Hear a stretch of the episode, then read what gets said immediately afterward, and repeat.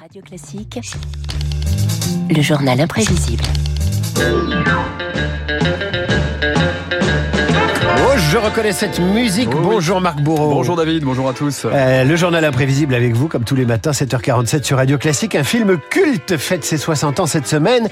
Les Tontons Flingueurs de Georges Lautner. Des séquences d'anthologie et des répliques cultes signées Michel Audiard. La langue d'Audiard, le tonton gouailleur du cinéma français, c'est le thème ce matin de votre journal imprévisible. Mais tout d'abord, David, les tontons flinqueurs, 60 bougies, ça vaut bien une petite chanson. Happy birthday to you. Happy birthday to you. Happy birthday to you. Happy birthday. Allez, ça finit toujours comme ça, hein. 60 ans pour cette parodie de film noir, ces célèbres coups de pistolet. Mais aussi ces échanges, ces échanges croustillants entre bandits au grand cœur. Mais dis donc, on n'est quand même pas venu pour beurrer des sandwichs. Ah oui, que serions-nous sans la scène de la cuisine? Lino Ventura, Bernard Blier, Francis Blanche, Robert Dalban, Jean Lefebvre autour de la table, toujours aussi savoureux. Il date du Mexicain, du temps des grandes heures. Seulement, on a dû arrêter la fabrication. Il y a des clients qui devenaient aveugles. Alors, ça faisait des histoires. Allez. C'est du brutal. J'ai connu une polonaise qu'on prenait au petit déjeuner. J'ai trouvé un goût de pomme. Il y en a.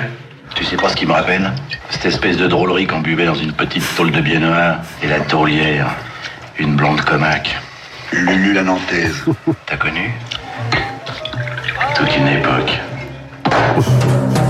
Ouais, toute une époque, hein, Michel Audiard. Vu la Nantaise. Lulu la Nantaise, la fameuse. Ce nom, Michel Audiard, encadré au générique d'une centaine de films. Ne nous fâchons pas, touchez pas au Grisby, garde à vue, tendre poulet, un taxi pour Toubrook, 100 000 dollars au soleil, des dialogues ciselés, remplis de bon sens. Quand les types de 130 kilos disent certaines choses, ceux de 60 kilos les écoutent. Voilà, et une irrésistible envie de disserter sur la bêtise.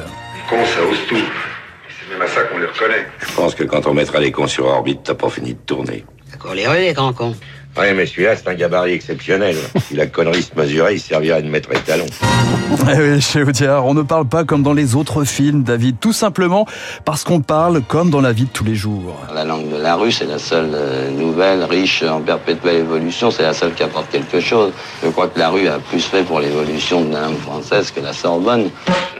Préfère que tu prennes un taxi, ça s'asseyait à côté du chauffeur pour discuter le coup. Il y a des raisons à ça. Tous les gens disent des choses intéressantes, il suffit de les écouter. Aussi bien la- l'agrégé que le balayeur. Mais là, entendons-nous, à condition que l'agrégé parle pas de balayage et que le balayeur lise pas les lettres françaises, parce que alors c'est foutu. Voilà, le sens de la, to- de la tournure hein, quand même. Et méfiez-vous des apparences, Audiard, c'est un dialogue savant, riche en figures de style. L'aigle va fondre sur la vieille buse. C'est chouette comme métaphore, non? C'est pas une métaphore, c'est une périphrase. Oh, fais pas chier. Ça, c'est une métaphore. Des métaphores, des périphrases, des hyperboles, des anaphores, des gradations. Je dynamite, je disperse, je ventile. Oui, pas ou peu d'argot chez Audiard, mais une langue riche, multiple et très littéraire. Faut pas parler de culture avec moi, faut parler de bazar. hein. Entre 12 et 22 ans, je lisais 4 livres par jour. Enfin, Ah, oui. oui, mais alors indifféremment à une journée, euh, Proust et Gaston Leroux, je lisais. Et j'aimais lire, j'aimais lire, j'aimais lire. Audiard, amateur de Céline, de Simenon, Prévert et même Victor Hugo, qu'il parvient à glisser, figurez-vous, dans certains dialogues comme ici dans L'incorrigible avec Jean-Paul Belmondo. C'est votre père qui vous a appris à vous garer? Mon père, je n'ai connu qu'à cheval parcourant les champs de bataille couverts de morts sur qui tombait la nuit. Voilà, les dialogues d'Audiard sont aussi indissociables de leurs acteurs. Blier, Serrault, Ventura, mais surtout Jean Gabin. Gabin parle bien. Gabin a des mots riches, un langage très albi.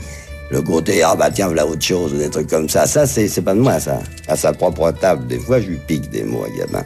Il y a des histoires que j'ai mis dans des films, que c'est des histoires que Gabin m'a racontées. Et effectivement, dans cette interview croisée en 1970, on croirait entendre du Audiard la fête de la langue et du cholestérol, mais cette fois-ci hors des plateaux.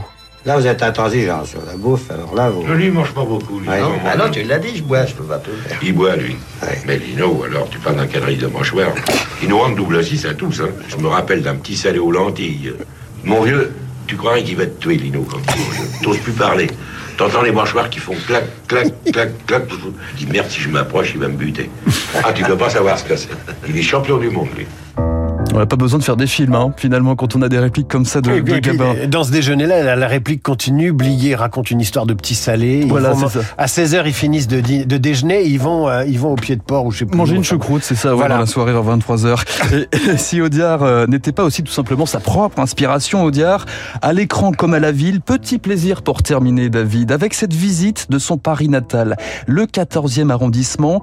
Pas de mise en scène, pas de projectionniste. Audiard au naturel, ça vaut un bon. Le bel encrier que vous voyez là s'appelle le lion de Belfort. Je l'ai connu verdâtre, couleur bronze. Maintenant, on l'a peint en marron. C'est encore plus à chier qu'avant. Et ça, ça fait partie de notre malice. C'est pour éloigner le touriste. On dit toujours que les Vénitiens sont malins, par exemple. C'est pas vrai, c'est des cons parce qu'ils ont fait la plus belle ville du monde. Ils ont un million et demi de touristes par an. Ils sont plus chez eux. Ils peuvent pas vivre, ces gens-là. Dans le 14e, on est chez nous. Personne nous emmerde.